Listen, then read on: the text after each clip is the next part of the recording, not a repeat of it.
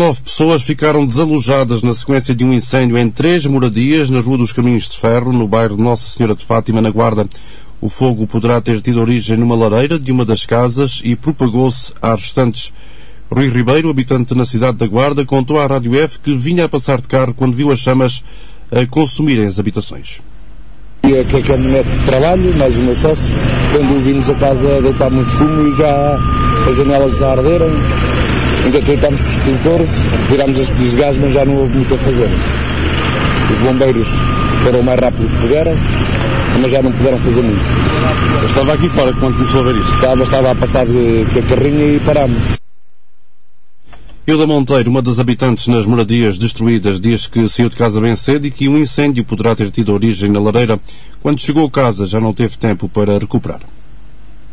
Eu de manhã levantei-me, fui para a formação, andava, estou a frequentar uma formação deixei a lareira acesa. Eu não sei o que é que se passou. Quando eu vejo da formação que estava a minha casa a arder, vim logo para aqui. Não sei o que é que se passou. Foi capaz, por causa da lareira, foi. Estava lá o meu marido, ainda estava a dormir, vai lá que ele conseguiu sair de lá. Queimou-se a carteirinha. Queimou-me tudo, fiquei sem nada. Os documentos, tudo, tudo, tudo, fiquei sem nada, nada.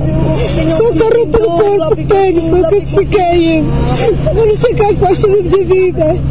E quantas pessoas é que moravam lá? Eu e o meu marido minha, e 11 pessoas ao total. Já teve aqui o senhor a falar connosco, que estão- estamos à espera da Segurança Social a ver o que é que vai, o que é que vai fazer. E ficou mesmo sem nada, nada. Sem nada, sem nada, com a roupa do corpo que tenho, foi o que é que fiquei. Ardeu tudo lá dentro de Tudo, casa. tudo, tudo.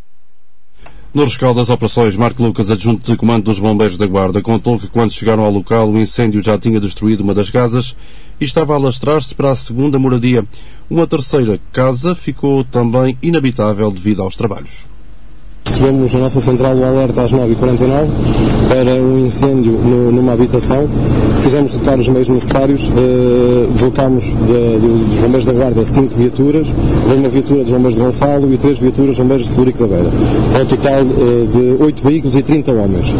Eh, só à nossa chegada vimos uma habitação totalmente tomada, eh, que se propagou para a segunda e ou seja, ao caso, serão três habitações coladas, só uma é que não sofreu danos.